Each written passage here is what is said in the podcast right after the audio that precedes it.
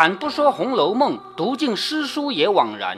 欢迎走进猫哥祥说《红楼梦》，我们一起品味中国古典小说的巅峰之作。《红楼梦》，我一直说它是一部奇书，是一部伟大的书。伟大在于什么呢？它能够做的能超越自己的时代。他是三百年前的人，三百年前，当时他身边所有人都是读儒家的，都认为要去读书考试做官的，唯独曹雪芹他不这么认为，他并不觉得读书考试做官有什么好，别人不让读的书，他觉得是好书，比如说后面会提到的《西厢记》啊，《牡丹亭》，别人都不让读，不允许读，读这个书又不能去考试做官，唯独他说这个是好书。那么还有，这是人性的赞歌，我前面提过几回了，是赞扬真实的人性，不说谎话。该怎么活就怎么活，在之前的第一回里面呢，作者借那块石头的嘴，你还记不记得？作者借石头的嘴批评了别的小说，对不对？别人家编的故事千篇一律的嘛，都是一个才子一个佳人嘛，才子去搞考秀才啊，不是考状元嘛，考中了状元回来，终于娶到了小姐嘛，就这么回事儿。那么到了第二回呢，作者就借贾雨村的嘴。批评世俗观念，你们眼里就只有好人和坏人，而我要告诉你们，我眼里不是好人坏人这么分的。好，首先看他举出了两类人啊，一类是真正的好人，说尧舜禹，知道尧舜禹吗？不知道，不知道啊。禹知道吗？禹就是大禹治水的那个。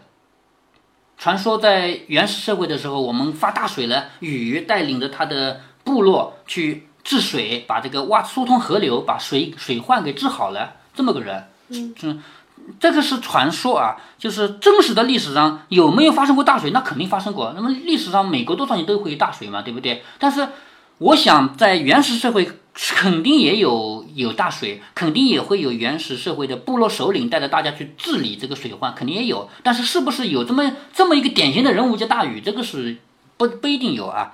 而他前面的尧舜呢，就更加是传说了，根本就没有存在。而且有一个证据可以证明这是假的，什么证据呢？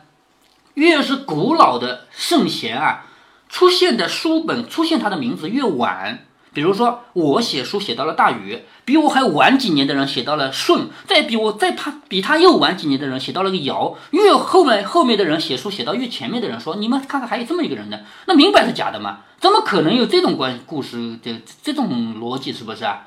那为什么呢？因为我们的先秦时期啊，也就是在春秋战国时期，有一个百家争鸣的过程，大家每一个人都说我的有道理，都说我自己有道理。那怎么样才能证明我有道理呢？我就找一个历史上曾经有过的伟大的人物，你看他说的话，这个话不是我说的，这是他说的，是我把他的话拿来说给你听的。那这个总能证明我正确了吧？所以每一个人就为了证明自己正确，就去瞎编一个更古老的伟大的人。所以从禹开始往前编，尧舜禹就编出来了。还有皇帝炎帝、炎黄二帝都知道的吧？我们所有人都是炎黄子孙嘛，对不对？都是这么编出来的。好，尧舜他们厉害在哪里呢？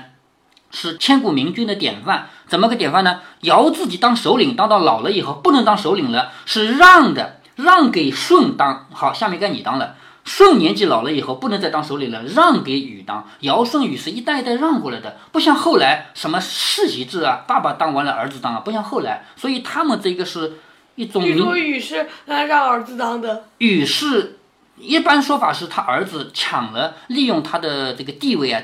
抢了皇位，从此变成了世袭制，也就是说，禹是夏朝的实际开拓者，实实际创建的，但是也可以说是他儿子创建的啊，这个有有争议不谈。好，尧舜禹这三个说完了，汤是什么人呢？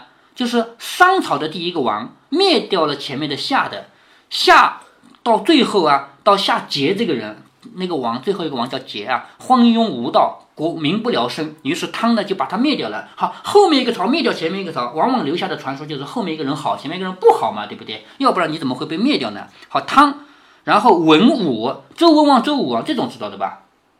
啊，嗯，周朝的两代人，文武两个。周文王这个人，他明明三分天下有其二，这个天下分三分，他能占两份，但是他不造反，他依然愿意做商的。附属就是商，你是老大，我做你的呃跟班的。那这样呢，到了武王手里，就他的儿子手里呢，他起兵把商给灭了。这两个人都是圣人，为什么都是圣人啊？老大呃老爸啊，你有天下三分之二，你都没有把那个三分之一的灭掉，说明你很忠诚，是不是？那老二不是老二了，儿子为什么灭掉了他也算是好人呢？因为他太昏庸无道了，对不对？因为那个商的纣王太昏庸无道了，那么昏庸无道的人，我把他灭掉，不是也是一个替天行道的事吗？所以这两个人做的事情相反，但是他们都是圣人。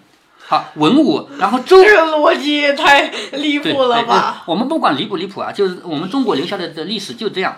然后到周公，周公是什么人呢？是周文王的另外一个儿子，周武王的弟弟。这个人很有能力，因为周武王当了王以后，周公他作为弟弟他不能当王，但是他辅佐自己的兄弟一起把这个周治理得更好，而且他兄弟死了以后，就是武王死了以后，是他的侄儿当王的，对不对？他又辅佐自己的侄儿，所以呢，周公也是一个很厉害的人。然后到孔孟总知道了吧？孔子、孟子总知道了吧？是不是？嗯，孔子、孟子，然后到董仲舒，董仲舒呢已经到了汉朝了。这个人是罢黜百家，独尊儒术，也就是说，天底下那么多学问我都不要，我只要一个，就是儒家，就是从他开始的。然后到韩愈啊，韩愈是唐朝的，写诗的啊。我们以后会学到韩愈的一篇文章叫《诗说》，就是说我我来告诉你什么叫老师这样的意思，叫诗说。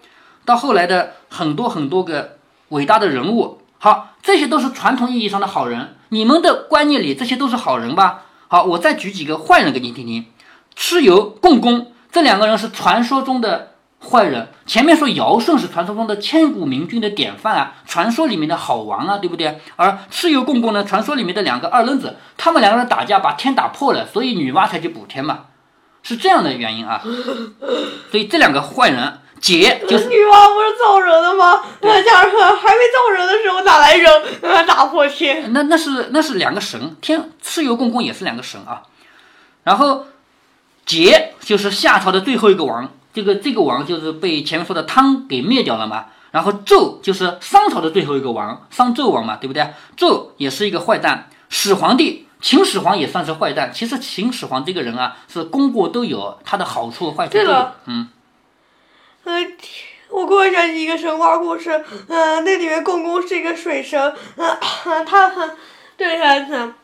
呃，自己的王很不满意，因为呃那个王不公正，呃后来公公就呃带着其他神和去和呃跟人打，嗯呃之后和就是那个时候把天打破了。哦，这样的是吧？反正这些故事都是后人编的啊，怎么编的都有。然后再说啊，好，刚才说到始皇帝就是秦始皇，因为秦始皇曾经做过一个叫焚书坑儒的事情。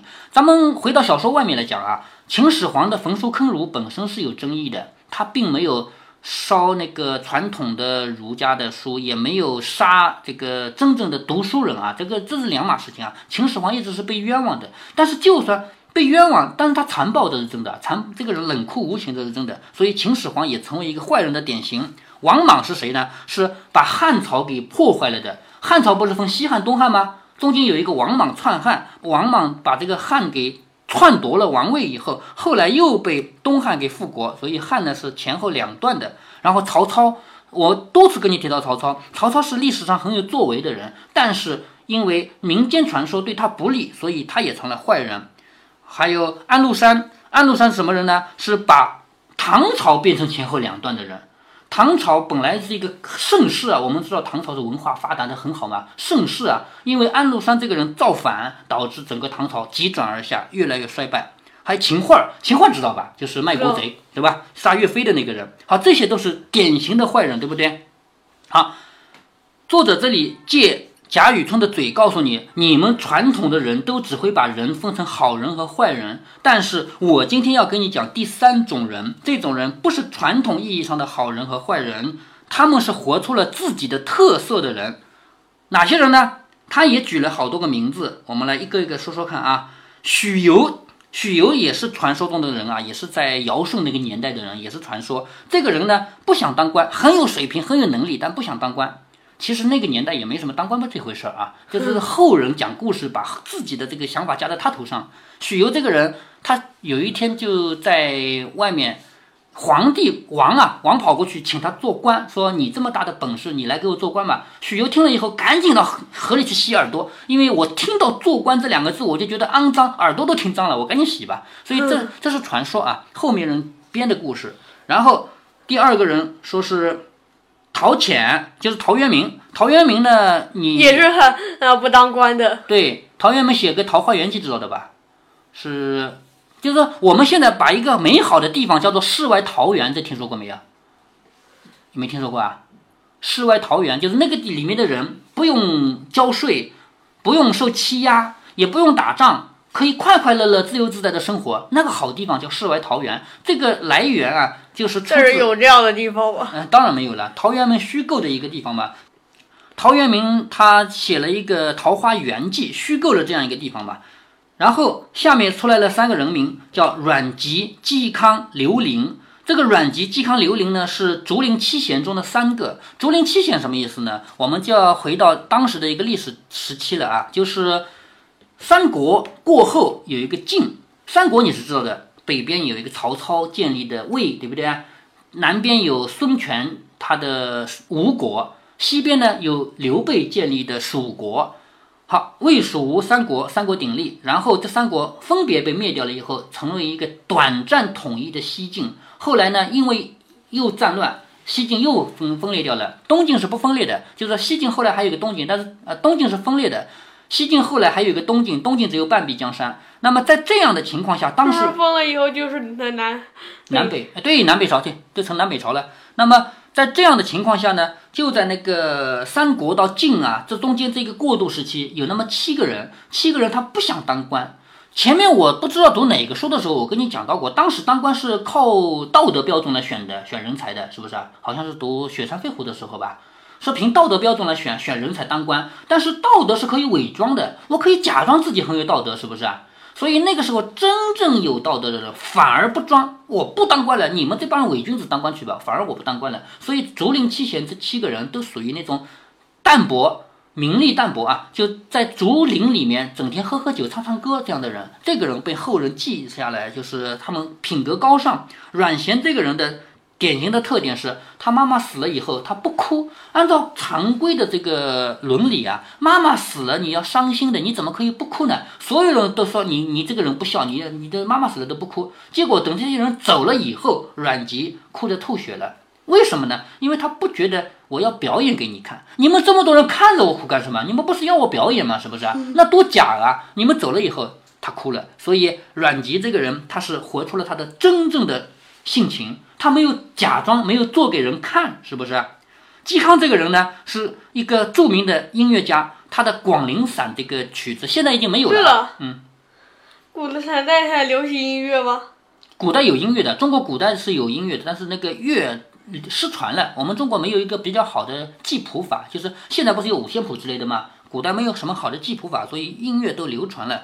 嵇康这个人是一个很很好的音乐家，他的《广陵散》那个曲子非常有名，而且他还有一个特点，他的眼睛啊，如果说你来找我，你是一个正人君子来找我的话，我会对你非常好，跟你聊天啊，陪你做什么啊。但如果你是一个小人，你来找我的话，我眼睛一白，一点黑的都没有，整个就是白眼珠，就能做到这样，就是他对人的喜怒哀乐就表现在脸上的。那这种人他就不伪装吧？所以我们看到这里前面四个人，许由洗耳朵的不伪装吧？陶渊明他不伪装吧？阮籍妈妈死了不哭，别人走了我才哭，不伪装吧？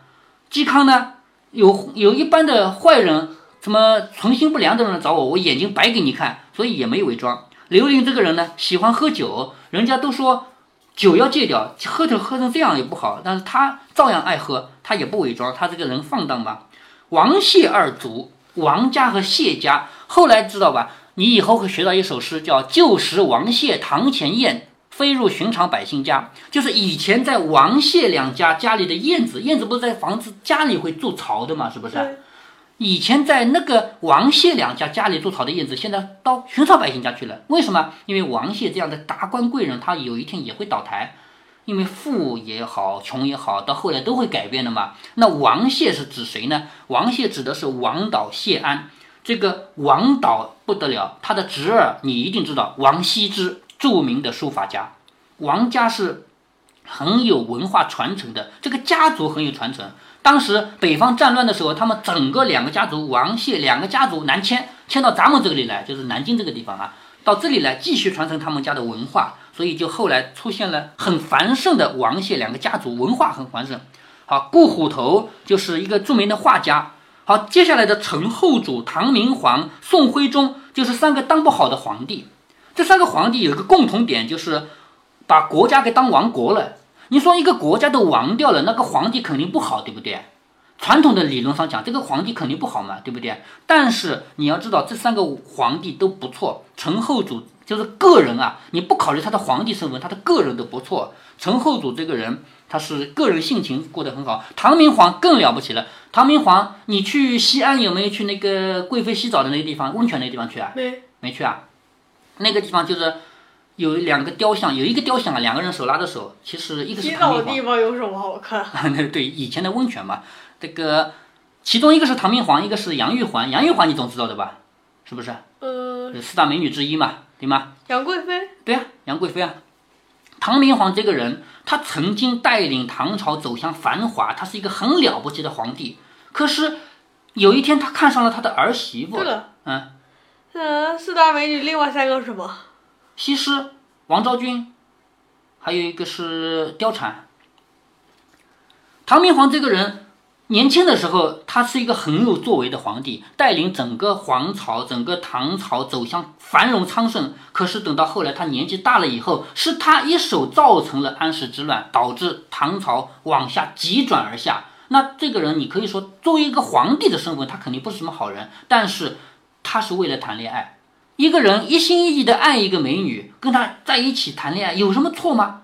站在一个个人的角度，没什么错啊。可是就因为他是皇帝。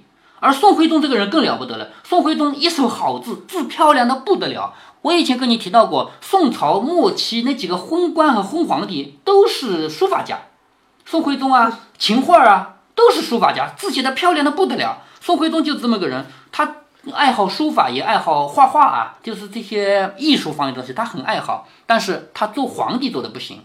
那么回头看这么多人。站在作者的角度，你们不都是说世上有好人和坏人吗？对不对？嗯。嗯，好像还有姓赵的书法家是皇帝吧？姓赵的，我不知道你说的哪个。姓赵的人当皇帝是宋朝。姓赵。那就是宋朝的，有可能啊。姓赵是宋朝的国姓，宋朝的皇帝都姓赵。刚才说到的宋徽宗，他就姓赵。宋朝末年的那些昏庸的皇帝啊、官员啊，他们有好几个都是很厉害的书法家。宋徽宗他就是姓赵的，就是一般人的观念里面，人不都是好人和坏人两种吗？好人就是尧舜禹汤那种人吗？坏人不就是像桀啊、纣王啊、安禄山啊、秦桧啊这些人吗？对不对？但是作者借。贾雨村的嘴告诉你，我要说的是这一种人。传统意义上讲，他不能算好人。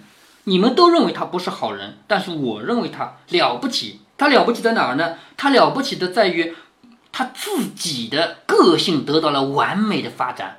比如说，明明是皇帝，我皇帝就不想当，我就要去写书法，有什么不好吗？明明是皇帝，我皇帝不想当了，我就要去跟一个小姑娘谈恋爱。站在个人的角度、个性的角度，这没什么不好呀。要说有什么不好，就是他不该当皇帝，是不是？所以作者在这个地方就借贾雨村的嘴，其实是作者自己想说，我要讲的是什么人？我整个这么厚一本《红楼梦》，我要讲的是什么人？我要将来要讲到的贾宝玉、林黛玉，都是像这种人。第三种人，他不是什么好人和坏人。你用传统的世俗观念来看的话，贾宝玉一定是个坏人，因为他不爱学习。他，你叫他学习，他就是不爱学习。你你让他看书，他就看几个字，他他就要玩儿，对吧？但是，作者要告诉你的是，我认为贾宝玉是一个很好的好人，因为他个性张扬，他能活出自我。那么，究竟接下来冷子兴和贾雨村还要继续聊些什么呢？下回分解。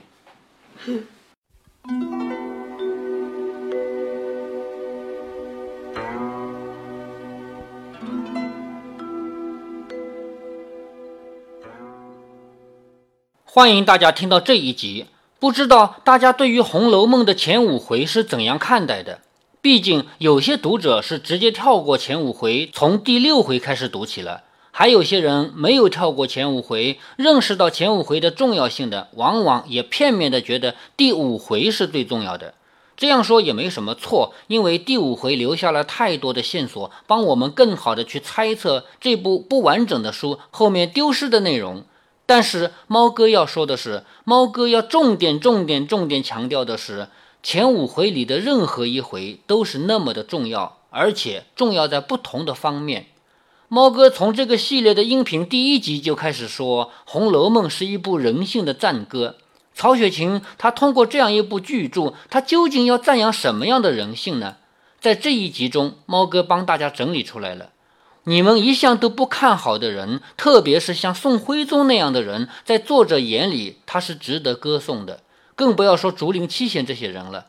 正因为作者有这样的思考高度，我们才可以说曹雪芹他跳出了自己的时代，而且他勇敢地向自己的时代宣战。整部《红楼梦》，曹雪芹刻画的贾宝玉这个人物，就是他要歌颂的那种人。有好多人跟我说，《红楼梦》是曹雪芹的自传，贾宝玉是曹雪芹本人，我都不予点评。